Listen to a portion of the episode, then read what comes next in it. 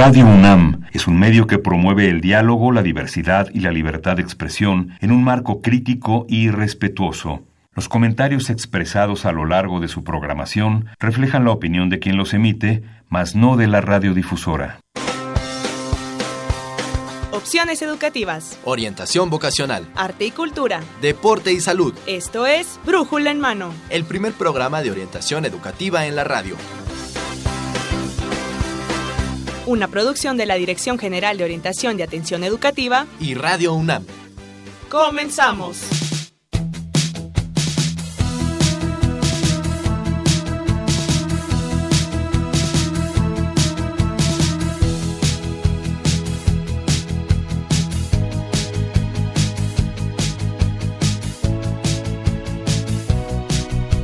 ¿Qué tal amigos? Muy buenos días, sean bienvenidos a Brújula en Mano. Hoy, lunes 30 de julio, se nos acaba el mes de julio, estamos transmitiendo para ustedes nuestro programa número 1151 a través del 860 de amplitud modulada y en internet en www.radiounam.unam.mx. Le invito a que se quede con nosotros, a ti amigo Radio Escucha también, joven que nos escuchas, quédate con nosotros durante los próximos minutos escucharás esta voz que pertenece a Miguel González y también la voz de mi compañera en los micrófonos, la académica orientadora de la Dirección General de Orientación y Atención Educativa. Ella es Evelia Valdovinos. Evelia, ¿qué tal? Bienvenida, ¿cómo estás? Muy bien, muchas gracias. Buenos días a nuestros radioescuchas. Feliz lunes, feliz inicio de semana y quédese esta hora con nosotros, con nosotras, porque vamos a tener temas muy interesantes. Y le voy a dar la forma de comunicarse con nosotros. Es a través de Facebook, en Brújula en Mano, en Twitter, arroba Brújula en Mano, y nuestros teléfonos 55 36 89 89, 55 36 43 39. Agradecemos de antemano que se comunique con nosotros para podernos hacer llegar todas sus dudas, sus inquietudes. Ya verá que nos la vamos a pasar muy bien. Claro que sí, y fíjense, Evelia y amigos, que los temas que vamos a tocar hoy, tal vez ya muchos lo conozcan, pero es información nueva. Les presentamos el día de hoy la oferta educativa del, educativa perdón, del Sistema de Universidad Abierta y Educación a Distancia en la Facultad de Medicina. También tenemos... Tenemos las becas del Gobierno de, de la Ciudad de México, Prepa sí y Universitario sí que son una, otras nuevas modalidades de becas, o sea, se van acumulando. Y también de la Bolsa Universitaria de Trabajo, nuevos tips para elaborar el currículum vitae y tener éxito en la búsqueda de empleo. Eve. ¿Cómo ve los temas? Quédese. Quédese con nosotros y como ya les comentamos vamos a, a, a, tocar el tema de medicina, así que tenemos para ustedes obsequios. Vamos a obsequiarles de la colección de la enciclopedia Cosmos, vamos a obsequiar dos tomos que llevan por título Medicina, precisamente. Lo único que tienen que hacer es comunicarse con nosotros a los teléfonos, al Facebook, a los medios de contacto, nos hacen una pregunta, el comentario que ustedes quieran o nos dicen yo quiero participar por esta enciclopedia y entonces entrarán a nuestro sorteo que realizaremos al final del programa. Pero, Eve, es demasiada la información y es poquito el tiempo, así, así que, arrancamos comenzamos. con... Orientación educativa. Claro que sí, pues arrancamos con el tema de orientación educativa, la oferta educativa del Sistema de Universidad Abierta y Educación a Distancia en la Facultad de Medicina. Y tenemos tres voces invitadas, se ve. Así es, nos acompaña la doctora Lilia Macedo de la Concha. Ella es secretaria del Sistema de Universidad Abierta y Educación a Distancia de la Facultad de Medicina. Buenos días, doctora. Muy Gracias buenos por días. acompañarnos. Gracias. Eh, la licenciada en Pedagogía, Cristina Huerta Mendoza. Ella es jefa de Desarrollo de Contenidos y Materiales del SUAYED, de la Facultad de Medicina. Hola, buenos días. Y el ingeniero David Limón Cruz, jefe de Servicios en Línea y Soporte Tecnológico de SUAYED, de la Facultad de Medicina también. Gracias, ingeniero. Buenos días. Gracias a ustedes. Muy buenos días. Y comenzamos. Y mm, voy a, a, a comentar que hay mucha gente que no sabe que qué hace el SUAYED en la Facultad de Medicina me incluyo entre las personas que decimos, pero si la, la, Facultad de Medicina no tiene carreras a distancia, vamos a platicar hoy. Por favor, nos pueden comentar a quién va dirigido, cuál es la población que se atiende en el SOIE de la Facultad de Medicina. Bueno, pues muy buenos días. Primero que nada, muchas gracias por esta invitación. Por supuesto que es para nosotros muy importante eh, comentarles a ustedes lo que está haciendo el SOAYEDE de la Facultad de Medicina dado que pues sí, es una gran duda, ¿verdad? El que haya una carrera, este, una licenciatura a distancia, sobre todo en lo que es la carrera de médico cirujano, que es una carrera que necesariamente necesita la práctica. Pero la educación a distancia no solamente está en las licenciaturas a distancia, sino también permite apoyar de manera muy importante a los programas presenciales. Nuestra facultad no nada más tiene una licenciatura, tenemos ya cinco licenciaturas en la Facultad de Medicina, pero quizá la que tiene mayor demanda y mayor oferta también es la carrera de médico cirujano y es en, en de esta carrera de la que vamos a hablar, aunque todos estos proyectos eh, corresponden y están. ¿Nos puede decir, doctora, cuáles son las carreras que están en la Facultad de Medicina para nuestro además, Médico cirujano. médico cirujano, está ciencia forense, fisioterapia, neurociencias, investigación biomédica, y eh, una que es una es una licenciatura que apoya que es de la misma carrera de médico cirujano pero que apoya principalmente eh, el posgrado de, de, la facultad que se llama PESAM. Sí. Ok, entonces vamos a hablar. Sí, claro que sí. De. Eh, bueno, nos vamos a especializar en la carrera de sí. medicina. Sí, en este eh, momento. médico cirujano. De me, médico cirujano. Vamos a hablar de este. Porque uh -huh. es la que tiene este programa mismo. Tiene. Todas las carreras están siendo apoyadas con, toda ah, con okay. la educación a distancia. Pero en este momento, de manera particular, vamos a hablar de la de médico cirujano. ¿Este programa es nuevo? Doctora. Eh, bueno, en realidad eh, este programa, el SUAYED, inicia eh, desde el 2009 el doctor Enrique Graue, uh -huh. quien es ahora nuestro rector, en ese entonces era director, solicitó, a mí me solicitó eh, apoyara el desarrollo de un proyecto que vislumbrara las posibilidades de incorporar la educación a distancia a través de todas las tecnologías y el desarrollo que se haya generado de esto. Uh -huh en apoyo de los alumnos que estaban llevando a cabo el, los programas presenciales. Uh -huh. Y desde ahí empezamos a trabajarlo, pero en realidad este pro, eh, la Secretaría del Sistema Universidad Abierta de Educación a Distancia inicia ya de manera formal y ahí se incorpora en el reglamento en la facultad en el 2014, en, el, en noviembre del 2014, uh -huh. y, perdón, de 2015. En uh -huh. noviembre de 2015 inicia ya de manera formal, o sea que relativamente es muy nuevo. Uh -huh. Sí, aunque ha tenido un trabajo previo, pero ya empieza formalmente a desarrollar unas materias que se llevan a cabo a distancia para los alumnos del, del programa presencial, insisto, que son materias optativas que apoyan de manera muy importante sobre todo a los alumnos que están en áreas clínicas.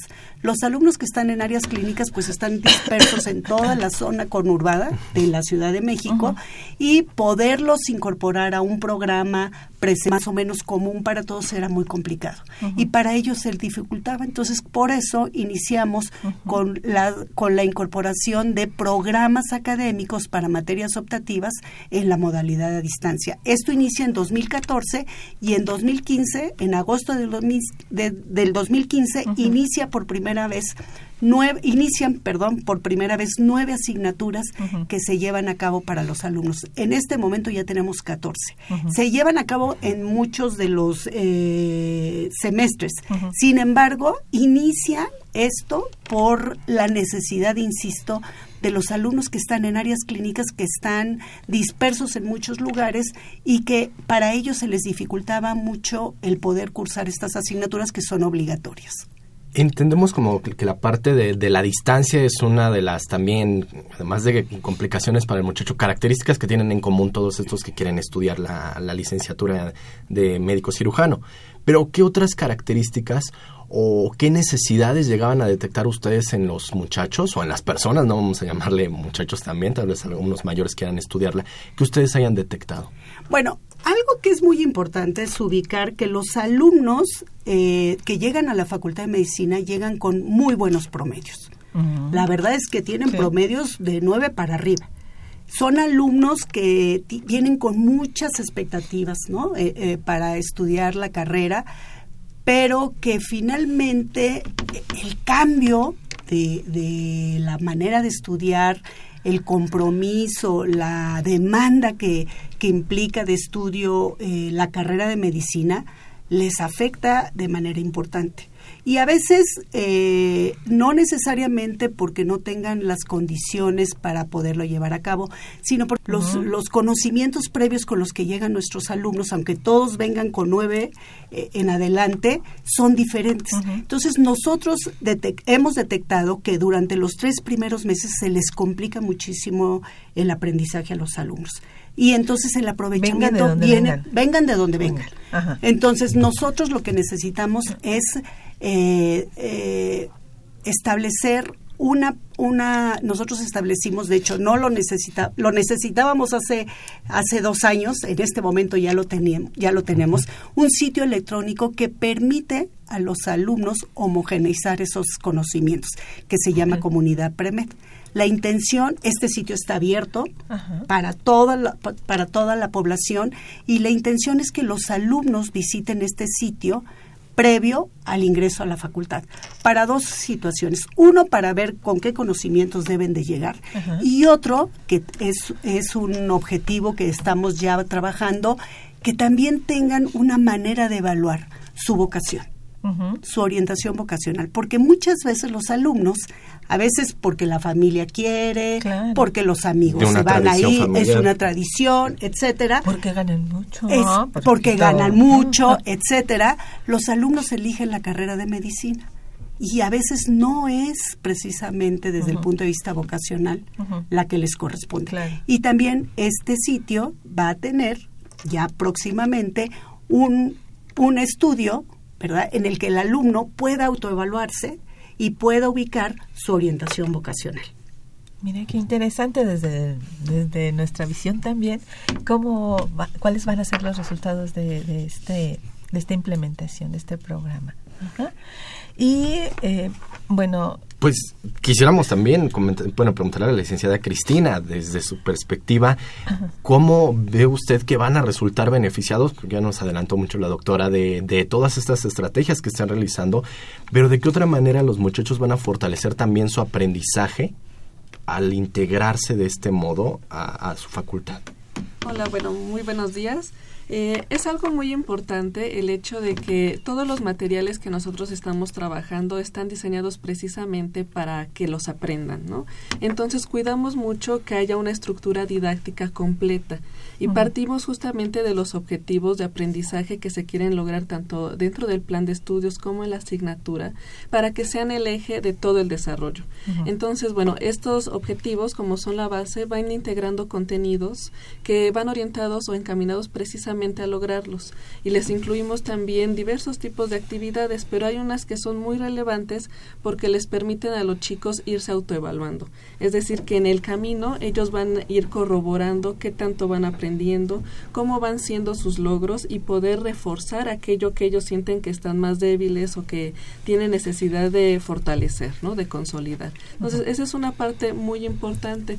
Pero también algo que hemos estado eh, revisando es que la parte del aprendizaje autodirigido, como más independiente, es muy importante, ¿no? Sobre todo ahora que la información ya es muchísima, cada vez es más y más información. Entonces, ellos deben aprender como a discriminar cuál es aquella información que sí les sirve, cuál es aquella que a lo mejor en este momento no les es de utilidad, con la finalidad de que ellos también tracen su propia trayectoria, su propio camino de aprendizaje y que todo lo que les damos en la facultad sean recursos con los que ellos se puedan allegar para cumplir sus propias metas. O sea, no las metas solamente de un plan de estudios, sino de las metas personales de aprendizaje que ellos tengan.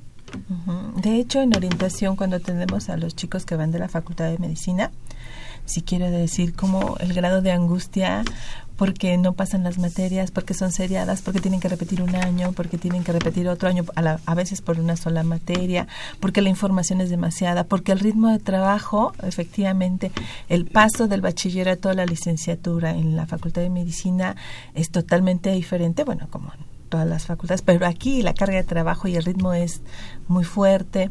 Entonces, eh, me supongo que, que, estos que esta implementación, que estos programas ayudan muchísimo para que ellos vayan cubriendo, cumpliendo con estas metas, ¿no? Sí, ah, bueno, por ejemplo, en el caso de las materias optativas, hay veces que los chicos de primer momento se inscriben porque creen que son como materias más likes, más laxas. En realidad tienen una un mismo rigor académico, pero tienen una flexibilidad en cuanto al, al proyecto que tengan para cumplir esas tareas, ¿no? Entonces eso es este muy importante porque también ellos se van haciendo cargo de su propio desempeño, de su propio aprendizaje. Qué bien. Ingeniero, ¿y qué avances tecnológicos se pueden utilizar para el logro del aprendizaje? Sí, gracias. Eh, en la actualidad contamos con, eh, bueno, la mayoría, eh, según los estudios del ticómetro y, y del INEGI, la mayoría de estudiantes cuentan ya sea con una computadora de escritorio, con una tableta y o con una laptop. Eh, sin embargo, también estábamos viendo que la mayoría o casi todos cuentan con un teléfono inteligente. Entonces, con la ayuda del Internet, pues esto también nos permite llegar a, a todos los estudiantes. Eh, la mayoría también tiene Internet en casa y también los que no cuentan con el internet pueden en, casa pueden acceder a través de un café internet. Es cada vez más fácil que ellos puedan acceder a este tipo de tecnología. O sea, si no tengo computadora en mi celular, puedo estar tomando mi clase. Sí, de esta manera. Fíjate, bueno. Qué maravilla, porque ahorita, cuando menos un teléfono, sí hay. Cuando menos un teléfono sí tienen los chicos. Exactamente, porque hay gran parte de la comunidad que incluso necesita una beca para comprarse una computadora. ¿No? Aún en esta era de la tecnología, pues una laptop no la tenemos todos. Pero parece ser que sí, no podemos vivir sin un buen celular. Ajá, sí, así es. Y entonces cada vez va a ser más fácil que ellos puedan acceder a este tipo de, de, modalidad, ¿no? De eh, aprendizaje. En ese sentido quisiera preguntar, un poco saliéndome del guion, ¿cuáles son eh, el perfil que debe tener entonces el... habilidades? ¿O habilidades? ¿Qué te parece más perfil, habilidades que debe poseer el, el interesado en cursar la carrera de médico cirujano a través del sistema de universidad abierta y educación a distancia? ¿Qué requisitos? Pues mire, lo, lo, que pasa es que las habilidades ya las tienen los alumnos, los, los jóvenes. para ellos que para nosotros. Sí, exacto. es diferente. En los alumnos, en los jóvenes es diferente que en los adultos, ¿no? Sin embargo, nos hemos percatado, ahora que hemos estado trabajando varios recursos educativos con nuestros profesores, que es son tan amigables ya los software, realmente los procesadores son tan sencillos y vienen con tantos iconos, etcétera, que nos van orientando, que en realidad ya no es tan complicado como la gente lo piensa.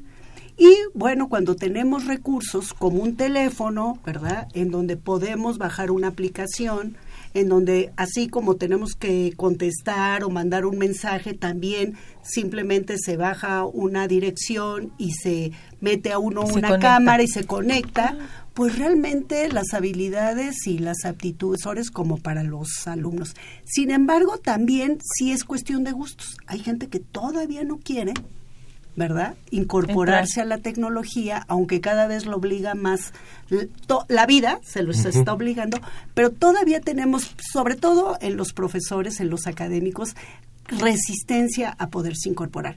Y luego la otra cuestión que también es cierta es que a veces lo que sí se necesita para llevar un curso a distancia o utilizar esta, esta tecnología para poder revisar un recurso educativo es disciplina.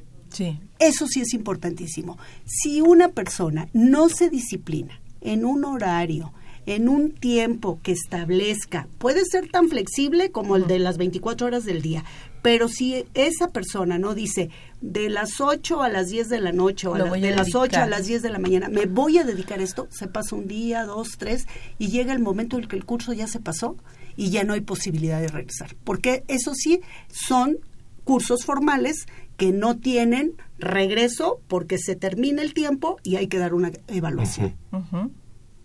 Bueno, nada más remarcar que esta eh, no es que vayan a encontrar en la oferta académica de la UNAM médico cirujano en universidad abierta. No. Este es un recurso que está dentro de la Facultad de Medicina tanto para la carrera de médico cirujano como para las otras carreras en ciertas materias aún. Pero no es que lo vayan a encontrar como tal. Ah, mira, qué bueno que se hace esa... Sí, eso es muy importante. Somos una carrera presencial.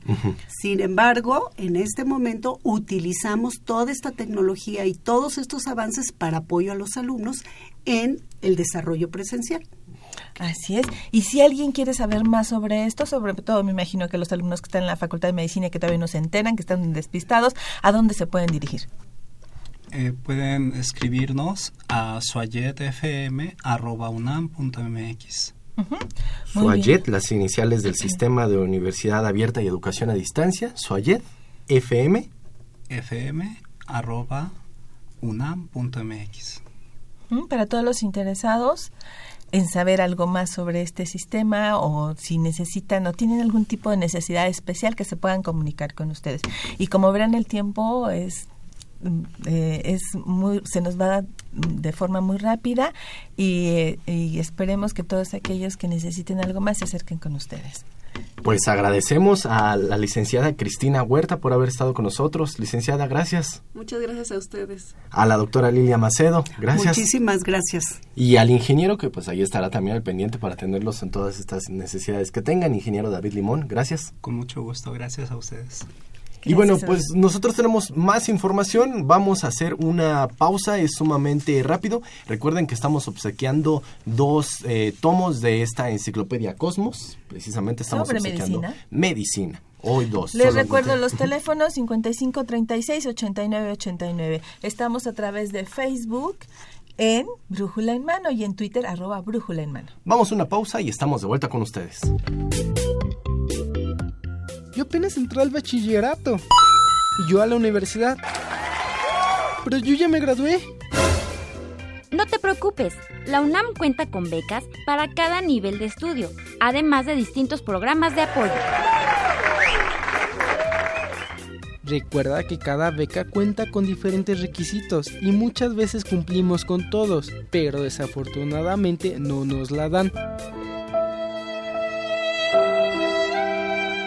Esto se debe a los criterios de priorización, los cuales son circunstancias que te dan prioridad para la asignación de la beca. Busca una beca que se adapte a tus necesidades y revisa cuáles son los criterios de priorización. Así será más seguro que te la otorguen. You win. Perfect. La UNAM invita a su comunidad y al público en general a la Feria de Útiles Escolares y Cómputo UNAM 2018. Adquiere desde un lápiz hasta una computadora. Visítanos del 9 al 12 de agosto en el Centro de Exposiciones y Congresos en Ciudad Universitaria. Y del 14 al 24 de agosto en diversos planteles de la UNAM del área metropolitana. Consulta la programación en www.utilesycomputo.unam.mx. www.utilesycomputo.unam.mx. Y de vuelta mis amigos y pues ahí está la invitación a la Feria de Útiles Escolares y Cómputo de la UNAM del 9 al 12 de agosto en el Centro de Exposiciones y Congresos allá en Ciudad Universitaria. Y como se los prometimos tenemos más información, ahora vamos a hablar de las becas del gobierno de la Ciudad de México, la modalidad de prepa sí que tal vez ya muchos la conocen y una que tal vez no conocemos mucho, universitarios sí. Así que para Sí, esto Tenemos como invitados al licenciado Emilio Girón, él es el encargado del despacho de la coordinación ejecutiva del PREBU, que ahorita nos va a decir qué significan PREBU, y la maestra, Car- eh, no, eh, Esperanza Vitela. Esperanza Vitela, muchas que gracias ella por pertenece a la. Dirección de Becas y Enlace con la Comunidad de la DEGUAE. ¿Qué tal, Miguel? Buenos días. Gracias por el espacio. Pues, ¿qué les parece si no- platicamos un poco de estas dos modalidades, que son eh, prepa sí y universitarios sí, ¿verdad? Si no mal, mal lo tenemos Un entendido. poquito el, el licenciado Emilio Girón nos iba a decir que, que era el PREBU, coordinación ejecutiva del... Ah, el PREBU se le conoce en el gobierno de la ciudad como el programa de estímulos para el bachillerato universal. Ah, muy bien, muy bien. Muchas gracias por la aclaración, porque de repente no sabemos a qué se refiere. Y, licenciado, entonces, ¿de dónde vienen los recursos para el programa de estos estímulos? Estos recursos provienen del gobierno de la Ciudad de México. Ajá. El gobierno de la ciudad es- eh, destina un recurso importante para ese tipo de estímulos. Ajá. El gobierno destina un, un 1.312 millones 212.647 pesos anualmente para ese tipo de estímulos, que abarca hasta 215.000 beneficiarios. 215 mil beneficiarios. ¿De qué sistemas o cómo está repartido? ¿De qué esto? sistemas? ¿O qué tipo de alumnos Sí. eh, benefician estos Sí. programas? En este caso, nosotros beneficiamos a alumnos de la UNAM, Ujú. que son este, de la Escuela Nacional Preparatoria, del CCH y primer año de universitarios. Ajá. También a los CETIS, Este es con la de prepa sí. Ajá. Con la de prepa sí. Colegio de Bachilleres, lo que son los GIEMS, los DGBs, el IMBA, Prepa Abierta, lo que son la CONADE, Ujú. Prepa en línea y el del Instituto Politécnico Nacional también. ¿Qué monto se les ofrece a los chicos de bachi- del nivel bachillerato? Si de acuerdo al- a ellos al promedio que obtengan, ellos les estamos otorgando el estímulo. De 6 a 7 son 500 pesos mensuales. Ujú. De 7.51 a 9 son 600 pesos. Y de 9 a 10, 700 pesos mensuales. Es decir, por el promedio, entonces es, es conforme se va entregando el, el recurso. Así es, a mes vencido. Ok, de acuerdo. Nos repite nuevamente un poquito más despacio estos, Claro eh, sí. estos para que Para los que los muchachos- que A hagan ver. sus cuentas, que vayan diciendo, ah, mira, Vayan sí calculando. Sí. Ahora sí que vayan entrando en esta situación de que eh, eh, el, estamos hablando de bachillerato universal, entonces Sí. todo esto va para estudiantes de Todo el nivel, Nivel de medio de nivel medio superior. No me estoy quedando na- nada más en estudiantes del Colegio de Ciencias y Humanidades o de la prepa, De la UNAM. también de Con todo. Sí, de todos los subsistemas. Lápiz y papel, muchachones, porque a ver, aquí les van a, A ver, informar échale cuentas, a cómo ver. están el, este, los montos con el licenciado. De 6 a 7.5, 500 pesos mensuales. De 6 a 7, 5 son Ah, 500, 500. pesos mensuales. De 7.51 a 9, Ujú. 600 pesos. Ajá. Y De 9.01 a 10, son los 700 pesos mensuales. Muy bien.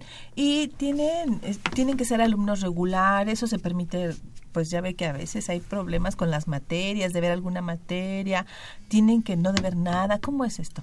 Pues nada más que tengan su, su- ahora sí que su promedio de 6, no importa cuántas materias, bueno, no deben de deber más de dos materias. Ah, no, de hecho, ah, también. este, nosotros pedimos una información a las instituciones que nos validan.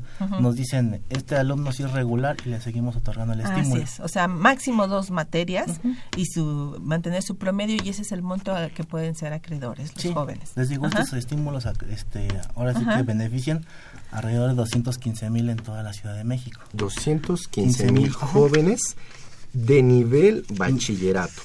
Y primer año de universidad. Primer año de universidad. Todavía ellos. De acuerdo.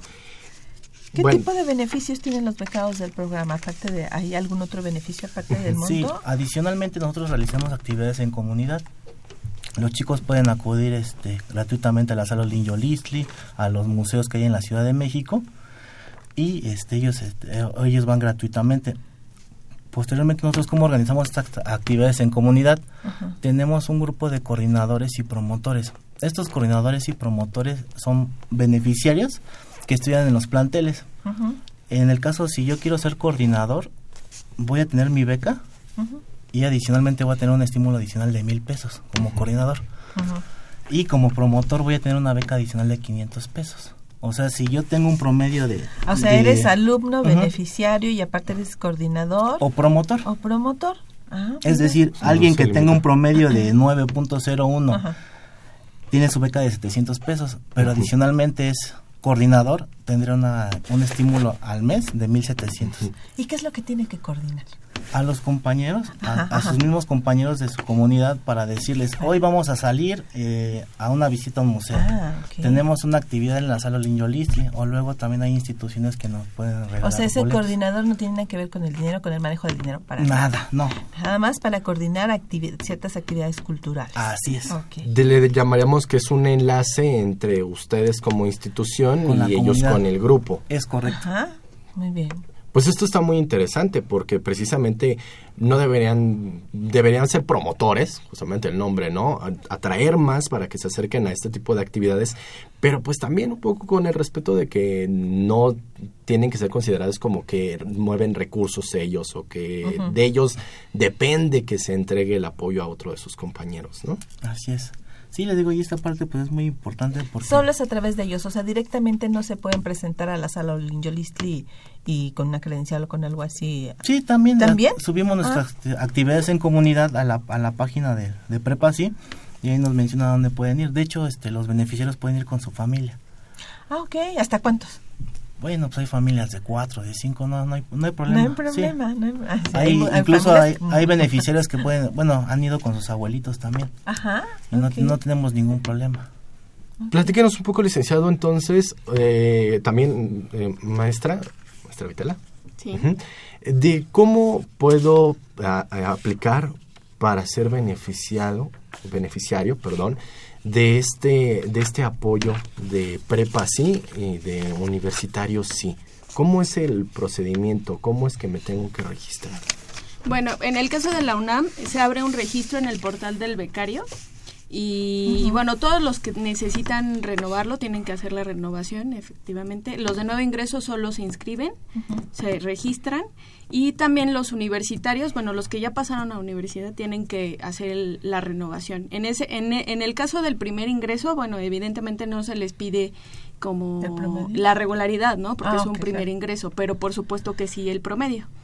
Y, bueno, es importante hacer énfasis que a todos los que fueron beneficiados en el ciclo anterior, que sean conscientes, no se les va a renovar automáticamente, tienen que hacer el registro nuevamente.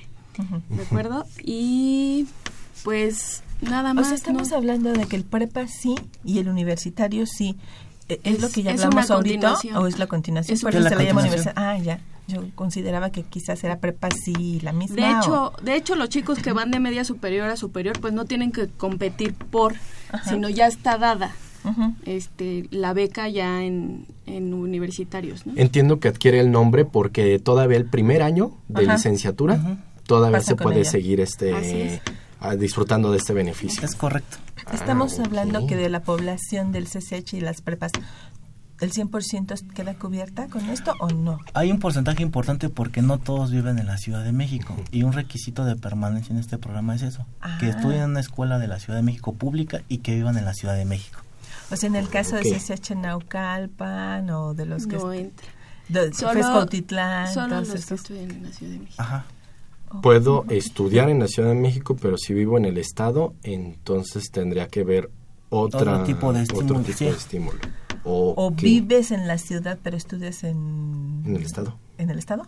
Así es. ¿Tampoco? No, tampoco deben de vivir en la Ciudad de México debe estar la institución aquí en la Ciudad de México para que puedan ser acreedores al estímulo. Es importante que, se sepa.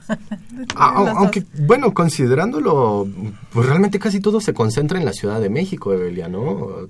Casi todos los muchachos y no sé. Pero tenemos la FESCO Titlán, Acatlán, Sí, sí. la realidad es que sí beneficia un margen muy alto de media superior para la UNAM. Así es. Justamente también el Colegio de Ciencias y Humanidades Naucalpan tiene una modalidad propia de beca. Sí, de, de hecho, este bueno, en la dirección de becas y eh, de donde está el, el, doctor Mauricio Reina, pues ha, ha fortalecido al, a las escuelas que están fuera del Distrito Federal, ¿no? Buscándole otro tipo de apoyos. En general, entonces, ¿cuáles son las características que debe cumplir el chico que justamente acaban de recibir sus resultados de ingreso al bachillerato y que quieran solicitar este apoyo? Bueno, tienen que vivir uno en la Ciudad de México. Dos, estar inscrito en una institución pública de nivel superior o nivel superior, ajá, de la Ciudad de México. No contar con ninguna beca escolar. Y este realizar actividades en comunidad, que como les comentaba, pues es muy sencillo, es ir a conciertos, es participar. Perdón, discúlpame. Es, pues solo se trata de disposición de los chicos de querer contribuir y y generarse ellos mismos más oportunidad porque los eventos como los que ellos organizan pues son conciertos eh, también hay eventos deportivos y, y, aparte también los benefician con un seguro para estudiantes ¿no? así es un seguro para estudiantes. Eh, más o menos como en qué consiste este seguro entonces. Pues este seguro es contra accidentes, es decir, les cubre del, de su casa al plantel, su estancia en el plantel y de regreso. Y de regreso. Yo tengo una duda, porque cuando decían que como otro beneficio ellos pueden asistir a los eventos culturales, pero asistir. O tienen que hacer algún otro tipo de trabajo o retribución? No, de, en general los chicos eh, con que asistan, o sea, es, suficiente. Digo, ya se les da la oportunidad de participar como coordinadores o promotores y se les da un incentivo adicional, pero eso es como opcional. El que quiera como tener mayor incentivo, pero en realidad es como organizar a un grupo de estudiantes pequeño y decirles, vamos a ir hoy al museo. Y es muy fácil la actividad. ¿No? Entonces, pero también ellos pueden llegar, no incluirse a un grupo y llegar al, al museo, ¿no? Entonces, si por alguna razón X en mi casa yo no tengo el estímulo, pero no puedo asistir a algún evento, no sé, necesidades X, ¿esto va a incidir en la beca? No, pues ahora sí que nos ponemos de acuerdo. La idea es que todos tengan un estímulo para que no puedan abandonar sus estudios, que es la es el objetivo general de este programa. okay. Pues la verdad que... Claro, porque las necesidades de los muchachos son tan diferentes, historias tan diferentes, familias tan diferentes que no siempre se puede, uno pensaría que sí tienen la disposición, pero no, no necesariamente, ¿no? Y, bueno, sí, justamente la, necesidad, pero también me parece, Eve, un, de este tipo de modalidades de beca, pues sí, un incentivo a que te esfuerces y mejores tu promedio, porque puedes tener un promedio bajo y tener el beneficio, pero qué mayo y qué mejor que tener un promedio alto. En eso estamos de acuerdo. Nada más en la asistencia a los eventos. que no pudieran asistir. Que no pueden, no está condicionado. No, no está condicionado. Digo, la realidad es un beneficio adicional. De 6, de promedio de 6 a 7.5 les dan un apoyo de 500 pesos. Es correcto. De 7.51 a 9 de 600 pesos y de 9.01 a la excelencia 700 pesos mensuales. Esto durante un ciclo escolar a partir de septiembre y por 10 meses. ¿Cuándo salen las convocatorias y dónde? Bueno, la convocatoria ya está por publicarse en esta semana, salen los periódicos de de, de, circulación nacional y este en el caso de la UNAM tenemos la inscripción del 13 de agosto al 2 de septiembre. 13 de agosto al 2 de, septiembre. En la página www.becarios.unam.mx. Para que estén muy pendientes las mamás y los papás que nos acompañan el día de hoy, porque, porque, luego son los más preocupados por esto, y los chicos, por supuesto, que nos pudieran estar escuchando.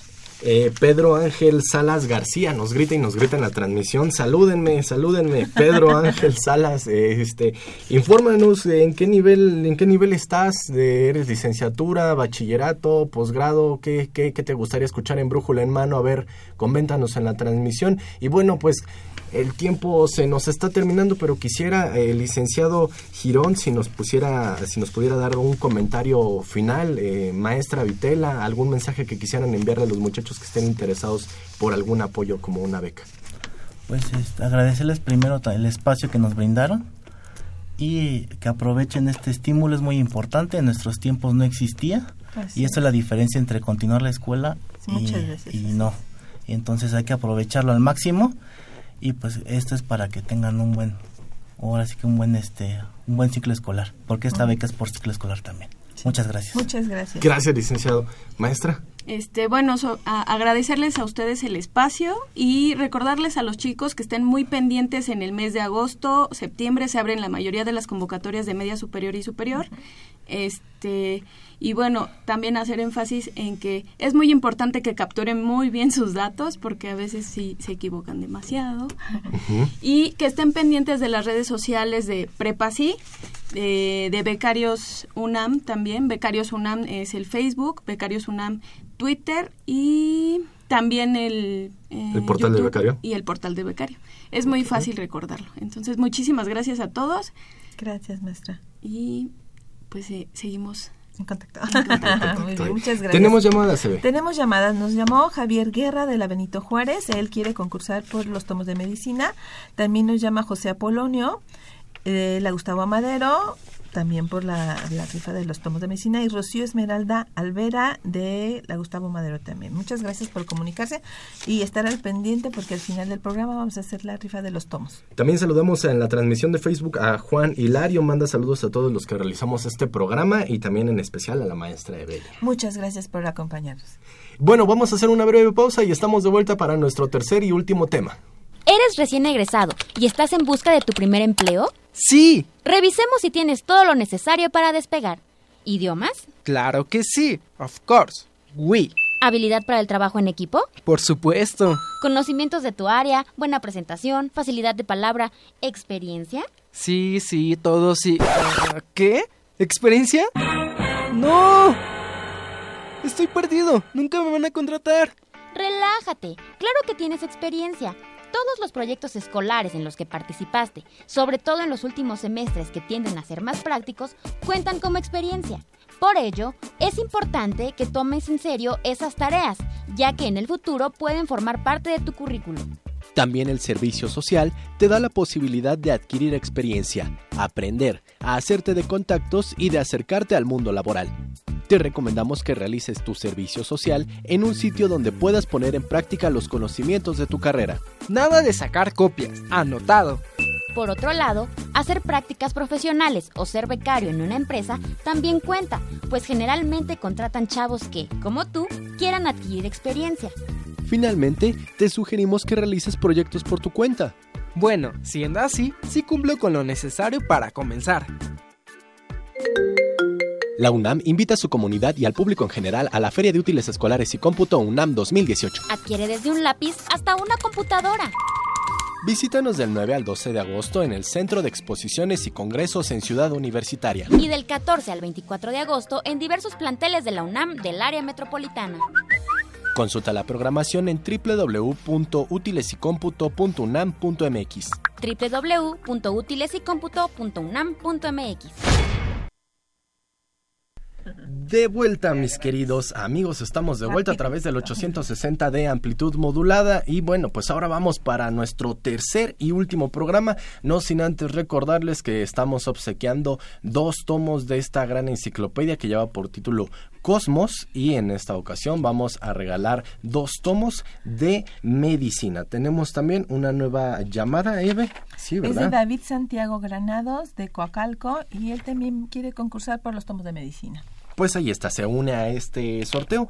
Y bueno, síganse comunicando con nosotros 55 36 89 89 55 36 43 39 para que participen por estos tomos. Y ya estamos cerrando, Eve. Ya estamos cerrando con un tema muy interesante. Nos acompaña la licenciada Carmen Sanabria.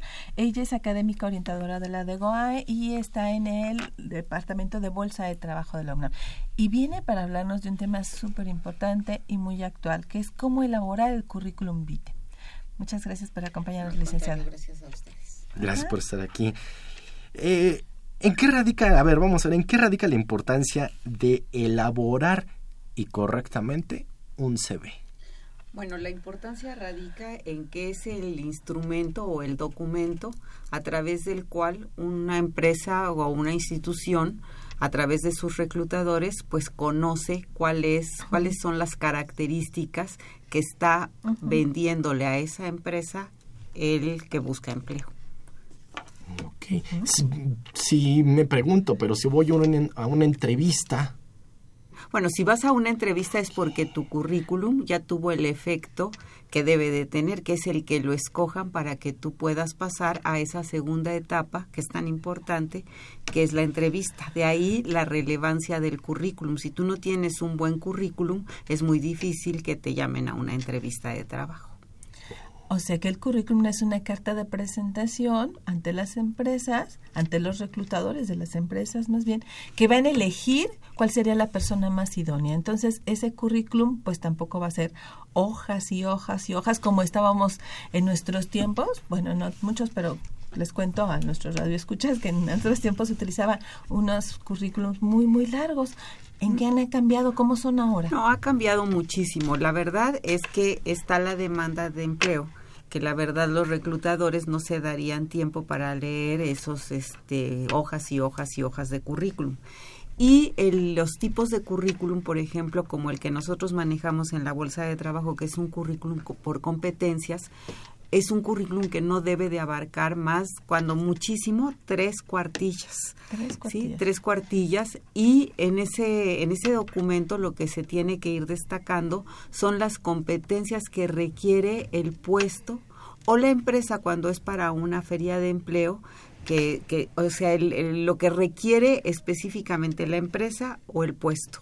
Hay que recordar que este documento es tan importante que, bueno, a través de él, pues, de, este, descartan al 99% de los candidatos, ¿no? Entonces, de ahí la necesidad de que el currículum esté perfectamente bien elaborado, que cumpla los requerimientos de la empresa o institución y del puesto y que además además de eso este para poderlo elaborar tomen en cuenta que no se puede hacer el currículum y distribuirlo por todos lados el mismo currículum, sino que este tiene que estar orientado al perfil del puesto y a la empresa o institución de que se trate. Eh, el, es a donde el, el candidato se va a postular, ¿no? Además de que debe ser eh, exageradamente de tres cuartillas, ¿qué otras características debe tener nuestro CV para que sea de impacto a, un reclutador? Bueno, primero, eh, cuando antes de sentarse a escribir el currículum, ¿sí? antes de sentarse a escribirlo, tienen que contar con un mínimo de información. Es como hacer un trabajo de la escuela en donde no llegan y se sientan y se ponen en la computadora y lo hacen, sino que tienen que tener todo un proceso de investigación para que ese currículum efectivamente sea efectivo y de interés del reclutador. ¿Cuáles son esas informaciones? Bueno, primero la información acerca de él mismo, o sea, cuál es su formación académica, cuáles son sus competencias y cuál es su experiencia de trabajo, su experiencia profesional. Que esta parte, por cierto, siempre la, la descartan los que son estudiantes o recién egresados. Este, y es un error porque lo que compra el reclutador en último de los casos pues es la experiencia que le está vendiendo el candidato. Esta experiencia la pueden obtener los, este, los estudiantes o los recién egresados, bueno, pues de sus trabajos escolares, de su servicio social, de las prácticas cotidianas que se hacen en, este, en todas las carreras, que en todas hay un montonal de prácticas, y eso es lo que ellos pueden vender como experiencia profesional. Entonces, lo primero es toda la información de la persona. En segundo lugar, toda la información que puedan obtener de la empresa o institución a la que se van a postular. ¿Que esta de dónde se obtiene? Bueno, pues una parte de la Internet, pero otra parte también puede ser de que vayan y este directamente a la empresa para que conozcan pues cómo va vestida la gente, si salen este contentos, que puedan preguntar incluso cuánto ganan, etcétera, o sea, les da una información muy grande. Y la tercera y que este y que es muy relevante es la información referente al perfil del puesto, que eso lo eliminan. Y sin em, y que entonces como qué es lo que tienen que hacer ellos? Tienen que vender su perfil profesional.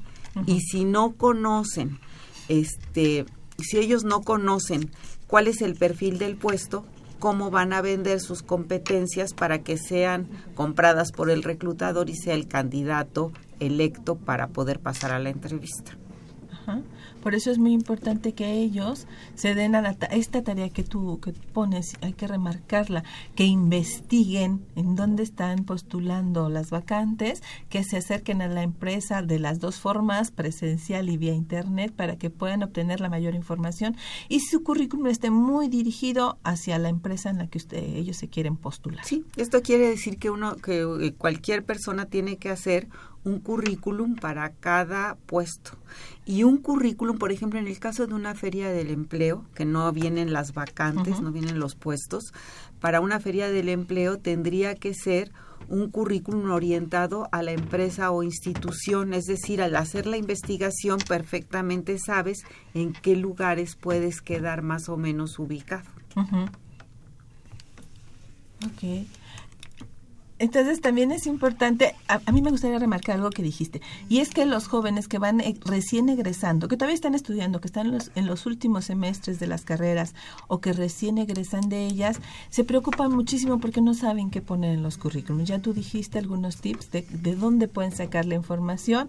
La cosa es como siéntense con calma, respiren y vean de todo lo que han hecho hasta este momento. Capaz que han tenido algún trabajo, aunque les parezca este mínimo que no tenga mucho que ver con la carrera, pero que tienen pueden extraer ciertas habilidades o competencias de lo que sí han hecho.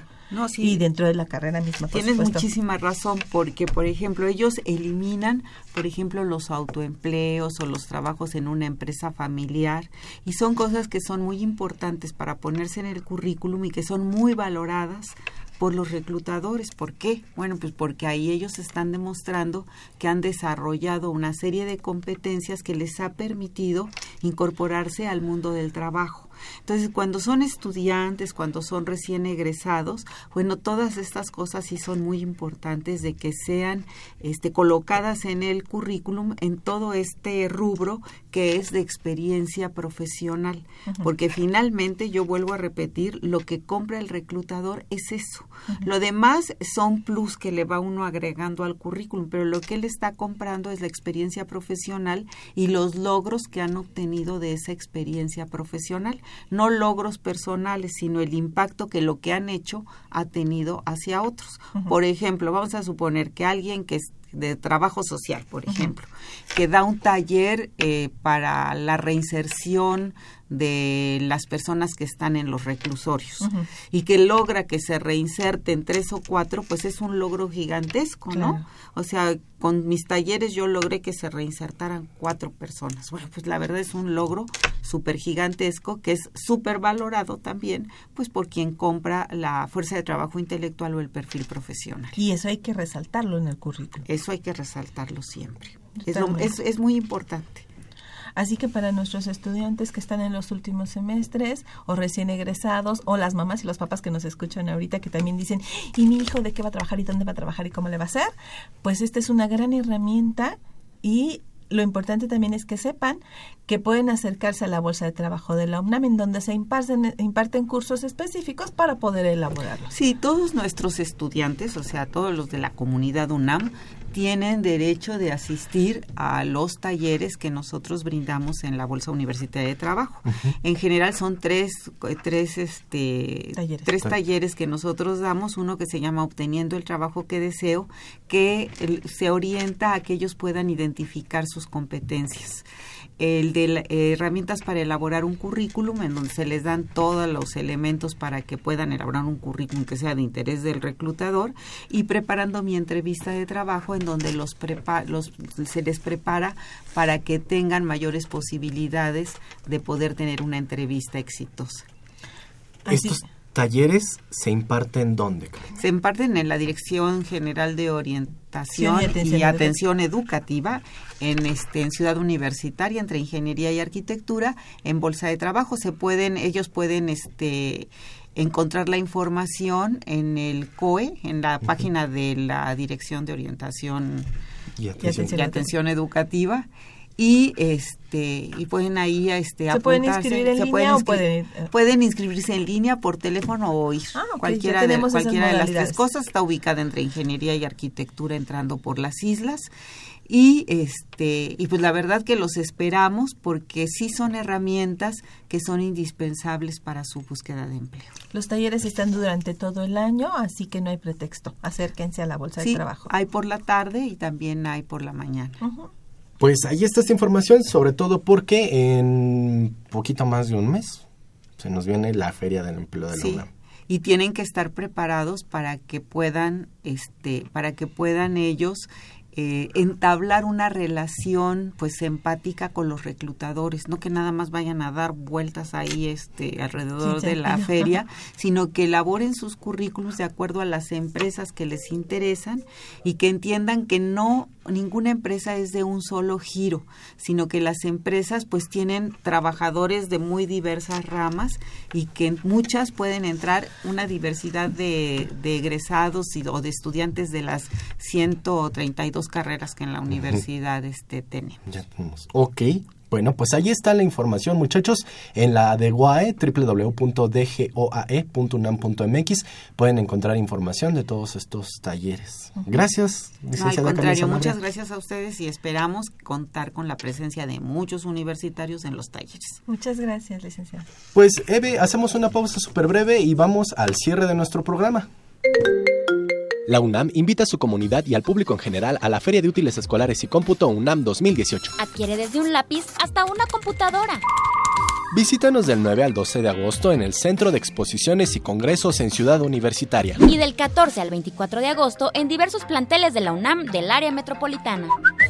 Consulta la programación en www.utilesycomputo.unam.mx www.utilesycomputo.unam.mx Hola chicos, estamos aquí de vuelta. Nos estamos hablando. Yo soy Emiliano Cárdenas con mi compañera Daniela Muñiz. Y bueno, les vamos a hacer las recomendaciones de actividades de la semana. Esto es orientación en corto. Les informamos que se inaugura el ciclo de conferencias 2018, Panorama Actual de las Ciencias Atmosféricas, del 30 al 10 de agosto, en el Centro Ciencias Atmosféricas de la Ciudad Universitaria. Por otro lado, el Palacio de Autonomía los invita a revivir su infancia con él, eh, pues proyectando los clásicos como La Cenicienta, La Dama y el Vagabundo, La Bella Durmiente y más. Esto es todos los domingos a las 12 del día a partir del 5 de agosto. Recuerden que si les gusta la fotografía pueden enviar sus fotos a toda la zona Puma para ilustrar la Gaceta del UNAM, donde se les dará su crédito por las imágenes publicadas. O bien pueden ver el estreno de Verano del 68, una serie de Carlos Volado en TV, UMA, eh, en TV UNAM perdón, el miércoles primero de agosto a las 21 horas. Y no olviden que la Escuela Nacional de Lenguas, Lingüística y Traducción tendrá su convocatoria para el primer Congreso Internacional de Lenguas, Lingüística y Traducción del primero al 3 de agosto. Habrá también registros para asistentes en línea. También queremos que sepan que ya están abiertas las inscripciones para el diplomado presencial y en línea sobre administración de los servicios de la salud en la Escuela Nacional de Trabajo Social. Y les decimos que en la Facultad de Contaduría y Administración tienen el curso La toma de decisiones y el análisis de costeo, el 2 de agosto. Por otro lado, aprende a trabajar en equipo con el curso de la FESA Catlán que lleva por nombre Técnicas de coaching para motivar equipos de trabajo. Esto será el 4 de agosto. Por último, les decimos que en la Facultad de Psicología se impartirá el curso Terapia de Juego Cognitivo Conductual. Y bueno amigos, esto ha sido todo. Esperamos que les hayan gustado, que se den una vuelta por alguno de estas recomendaciones que les damos. Y si quieren más información, eh, los invitamos a que consulten los talleres y bueno, todo lo que les ofrece la DGOAE en www.dgoae.unam.mx y comunicarte con nosotros a los teléfonos, Emiliano. Los teléfonos 5536-8989 y 5536-4339. No olviden también seguirnos en Twitter como Brújula en Mano, en Facebook como Brújula en Mano o escríbanos a brújulanmano.hotmail.com. Pues muchas gracias Daniela, muchas gracias Emiliano por esta información. Eve, eh, el tiempo se nos termina, pero todavía seguimos recibiendo llamadas. Sí, León David Casas Romero, muchas gracias por escribirnos, por comunicarse y por las felicitaciones que hace al programa. También y va a participar en los tomos Raúl Horta Retana, de igual manera nos felicita por la labor que hacemos de orientación y va a concursar por los tomos de medicina. Muchas gracias. Pues ¿qué te parece si hacemos el sorteo, Eve? Me parece perfecto. Eh, dijimos que dos, así que ya estamos en el cierre de nuestro programa. Eh, quiero agradecer agradecerle a todos nuestros invitados, a todos los que se comunicaron en la producción, eh, perdón, bueno, en los controles técnicos, quiero agradecer a mi queridísima Socorro Montes en la producción y locución, agradezco a Marina Estrella, a Daniela Muniz y Emiliano Cárdenas en la realización el día de hoy, agradecemos a Marina Estrella en la producción general Saúl Rodríguez y a nuestros ganadores que son José Apolonio Muchas felicidades. Y Rosario Esmeralda. Pues ahorita nos comunicamos contigo. La próxima semana tenemos Feria de Útiles y Cómputo, así que estén muy atentos y síganos acompañando. Y bueno, de estos micrófonos se despiden Evelia Valdovinos y Miguel González. Quédese en compañía de Radio UNAM y por favor sea feliz. La Dirección General de Orientación y Atención Educativa y Radio UNAM presentaron Brújula en Mano, el primer programa de orientación educativa en la radio.